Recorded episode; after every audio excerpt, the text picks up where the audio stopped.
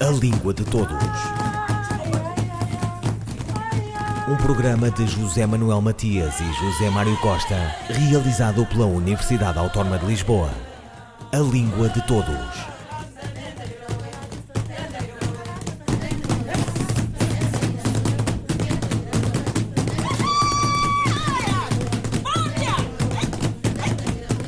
Perguntar é querer saber mais, é de alguma maneira já saber que há um território a delimitar. Um território que se frequenta e que nos interroga, uma orografia a percorrer. Língua de Todos é o território do idioma comum, das suas variantes, das muitas perguntas que podemos fazer ao corpo vivo da língua portuguesa. Uma viagem sem fim que fazemos na companhia de Sandra Duarte Tavares, colaboradora do Ciberdúvidas da Língua Portuguesa. Há sempre muitas perguntas, por exemplo esta, Sandra. Qual a diferença entre neologismos, estrangeirismos e empréstimos? Neologismos, eh, como o próprio nome indica, são palavras novas. Este é um termo formado por dois elementos provenientes do grego: neo, novo, e logos, palavra, palavra, discurso. As palavras televisão, eh, foguete, eh, foguetão, por exemplo, são palavras criadas no século XX para designar novas realidades.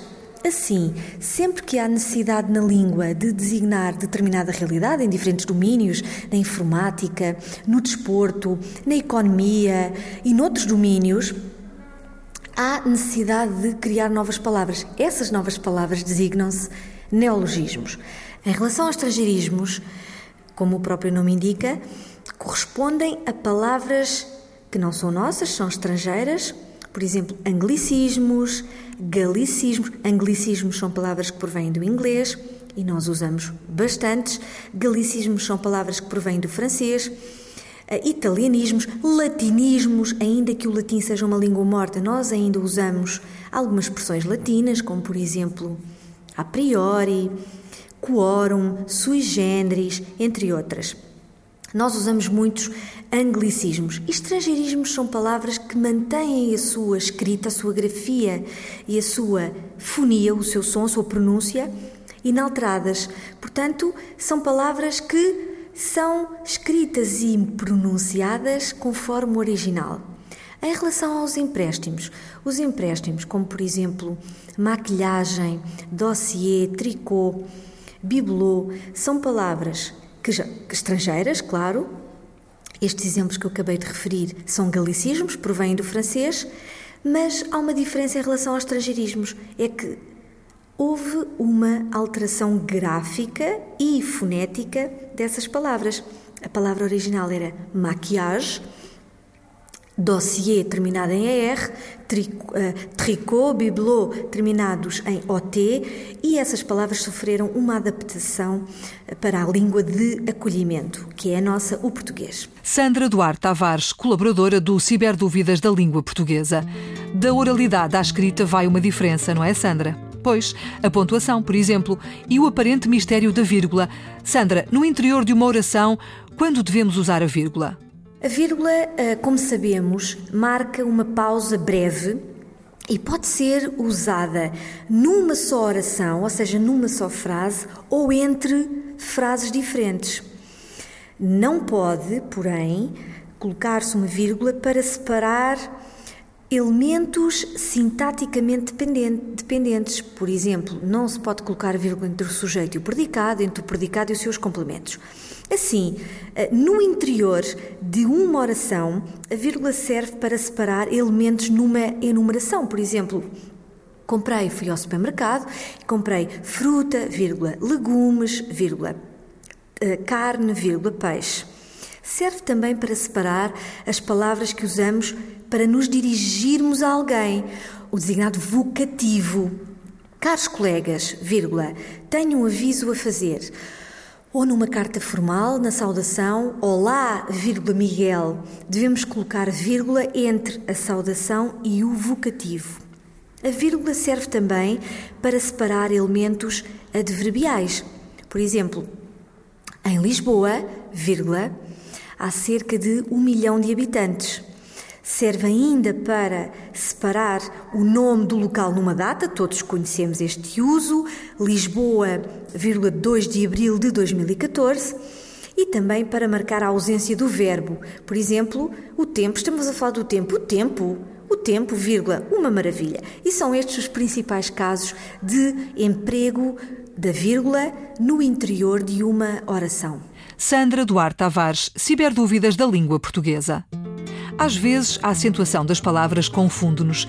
Sandra, qual a pronúncia correta? Logotipo ou logótipo? A pronúncia correta é logótipo, palavra esdrúxula. Esta é uma palavra formada do grego logos, palavra, e tipos, tipo, em grego.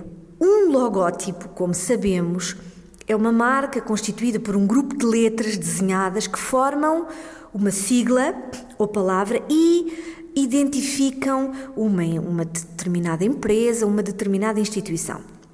A palavra é esdrúxula, à semelhança de, de protótipo, de estereótipo.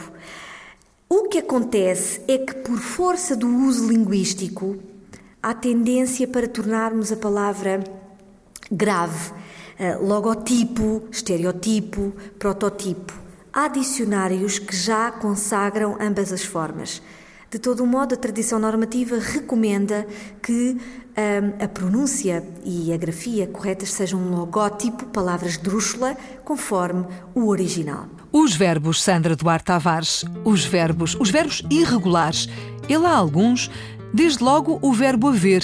Sandra, a forma verbal A com H tem sempre um valor temporal? A forma verbal A com H como sabemos, corresponde à terceira pessoa do singular do presente indicativo do verbo haver. Ao contrário do que possamos pensar, não tem sempre um valor temporal. Tem também um valor espacial. Quando dizemos, por exemplo, nesta estante há cerca de uh, eh, 100 livros. Há 100 livros nesta estante. Neste contexto sintático, não temos um valor temporal, temos um valor espacial.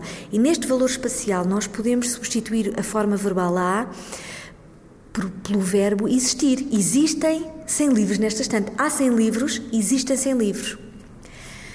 Quando tem valor temporal, o verbo haver já não pode ser substituído pelo verbo existir. Por exemplo, há quanto tempo chegaste? Cheguei há 10 minutos. Faz quanto tempo chegaste? Faz 10 minutos. Quando tem valor temporal, o verbo haver pode ser substituído pelo verbo fazer temporal. Assim, hum, em síntese, o verbo haver, ou melhor, a forma verbal a, veicula dois valores semânticos. Um valor semântico espacial, e aí pode ser substituído pelo verbo existir, como o exemplo que eu referi, há, há 100 livros nesta estante e existem 100 livros. Ou um valor temporal e nesse, e nesse caso pode ser substituído pelo verbo fazer. Sandra Duarte Tavares, colaboradora do Ciberdúvidas da Língua Portuguesa.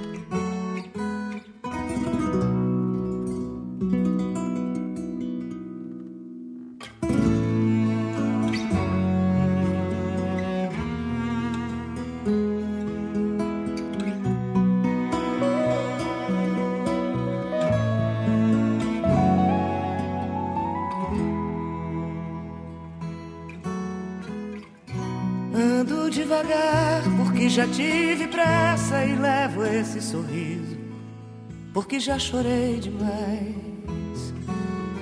Hoje me sinto mais forte, mais feliz, quem sabe? Eu só levo a certeza de que muito pouco eu sei, e nada sei.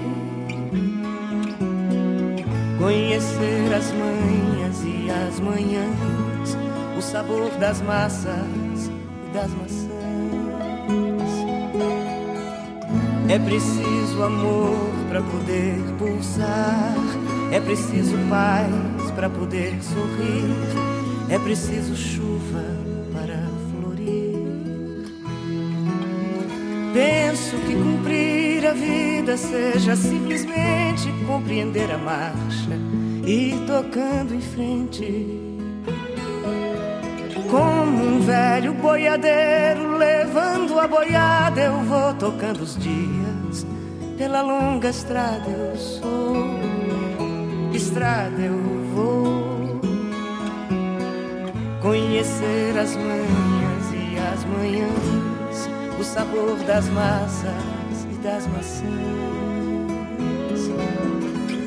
É preciso amor para poder pulsar, é preciso paz para poder sorrir, é preciso chuva para florir.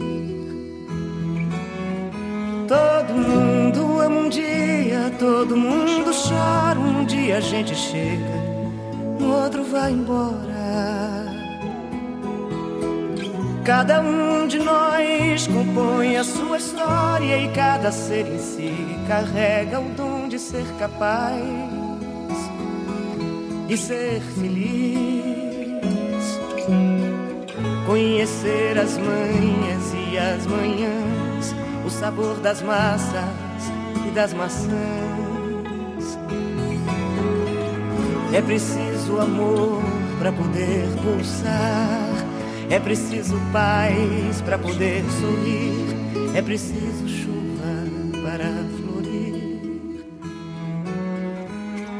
Ando devagar porque já tive pressa e levo esse sorriso porque já chorei demais.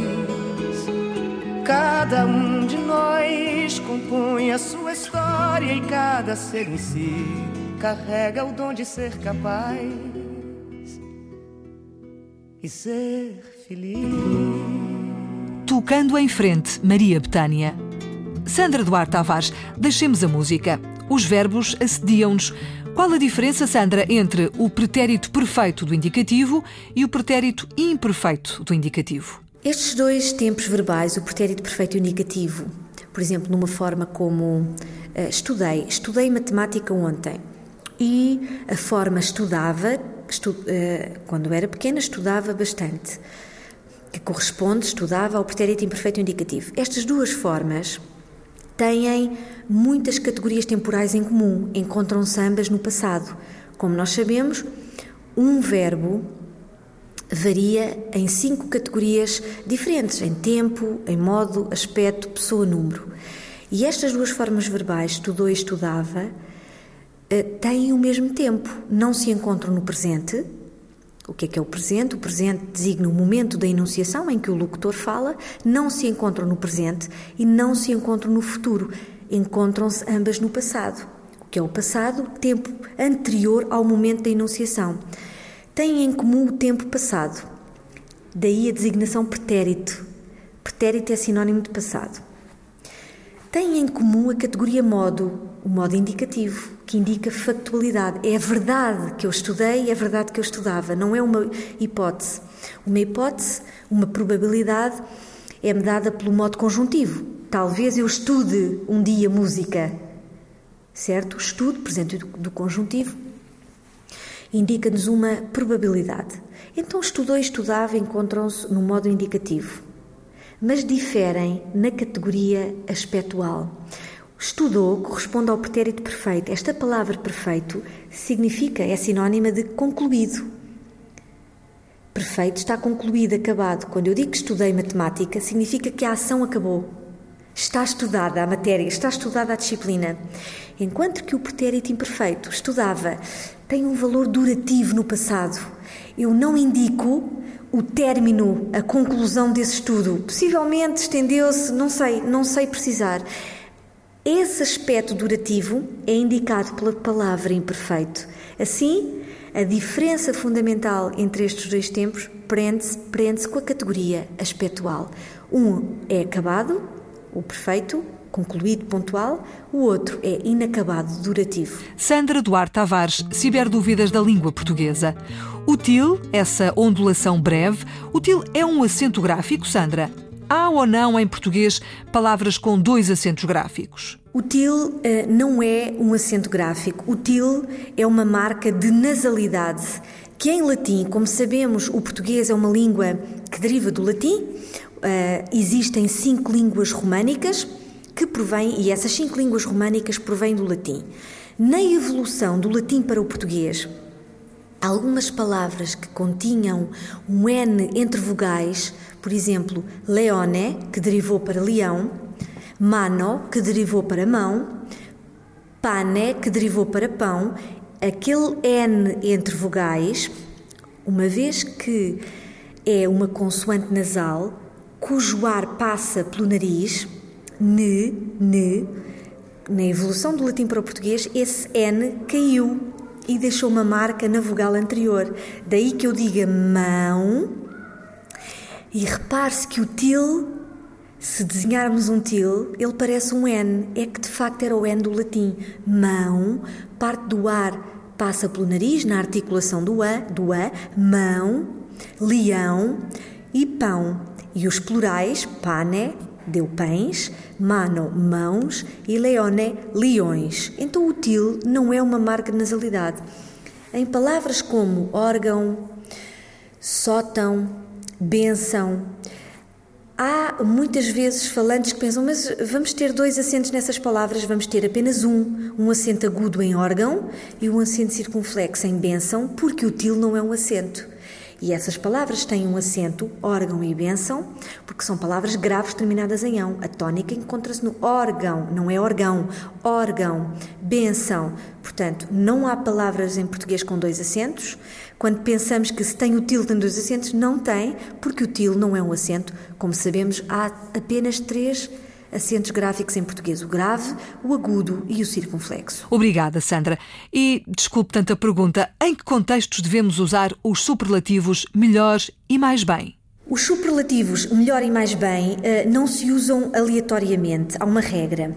E a regra eh, é simples. Quando o advérbio bem modifica um verbo, por exemplo, o verbo comer, o verbo dormir, um, hoje comi bem neste restaurante, mas amanhã espero comer melhor. Junto de verbos, o comparativo e o superlativo formam-se através da forma irregular melhor. Portanto, comi bem, comi melhor, dormi bem, dormi, vou dormir melhor esta noite. Junto de verbos, nós temos a forma irregular melhor. Porém, junto de adjetivos participiais, por exemplo, satisfeito, servido, preparado, informado, classificado, que é bastante usado no, ter, no, no âmbito do desporto, uh, nesses contextos nós devemos recorrer à forma regular mais bem. Por exemplo, a equipa A ficou mais bem classificada do que a B e não melhor classificada. Uh, hoje em dia estamos mais bem informados sobre questões da atualidade e não melhor informados. Presumo que tenhamos sido mais bem servidos neste restaurante desta vez e não melhor servidos. Assim, junto de verbos, usamos o superlativo melhor, a forma irregular, e junto de adjetivos, usamos a forma uh, regular, mais bem. Sandra Duarte Tavares, colaboradora do Ciberdúvidas da Língua Portuguesa. Um, dois, três, e... De Eugênio de Andrade. As palavras interditas. Os navios existem e existe o teu rosto encostado ao rosto dos navios. Sem nenhum destino, flutuam nas cidades, partem no vento, regressam nos rios. Na areia branca, onde o tempo começa, uma criança passa de costas para o mar. Anoitece. Não há dúvida. Anoitece. É preciso partir, é preciso ficar. Os hospitais cobrem-se de cinza. Ondas de sombra quebram nas esquinas. Amo-te e entram pela janela as primeiras luzes das colinas. As palavras que te envio são interditas até, meu amor, pelo halo das searas. Se alguma regressasse, nem já reconhecia o teu nome nas suas curvas claras. Dói-me esta água, este ar que se respira, dói-me esta solidão de pedra escura, estas mãos noturnas onde aperto os meus dias quebrados na cintura. E a noite cresce apaixonadamente. Nas suas margens nuas, desoladas, cada homem tem apenas para dar um horizonte de cidades bombardeadas. Eugênio de Andrade in As Mãos e os Frutos. O autor de As Mãos e os Frutos, Eugênio de Andrade, nasceu na freguesia da Póvoa da Atalaia, Fundão, Portugal, a 19 de janeiro de 1923 e faleceu no Porto em 2005. Um dos mais importantes poetas portugueses do século XX, Eugênio de Andrade é responsável por uma obra lírica, ensaística e de tradução, onde a aparente simplicidade, iluminada, diríamos, articula a subjetividade do eu, o erotismo e o amor a uma profunda consciência da história, da língua e das vicissitudes do tempo que lhe coube viver. Ouviram Língua de Todos, as despedidas de Filomena Crespo, Nuno Isidro, José Manuel Matias, José Mário Costa, Luís Carlos Patraquim, Miguel Roque Dias e Miguel Vanderkellen. A Língua de Todos. Um programa de José Manuel Matias e José Mário Costa, realizado pela Universidade Autónoma de Lisboa. A Língua de Todos.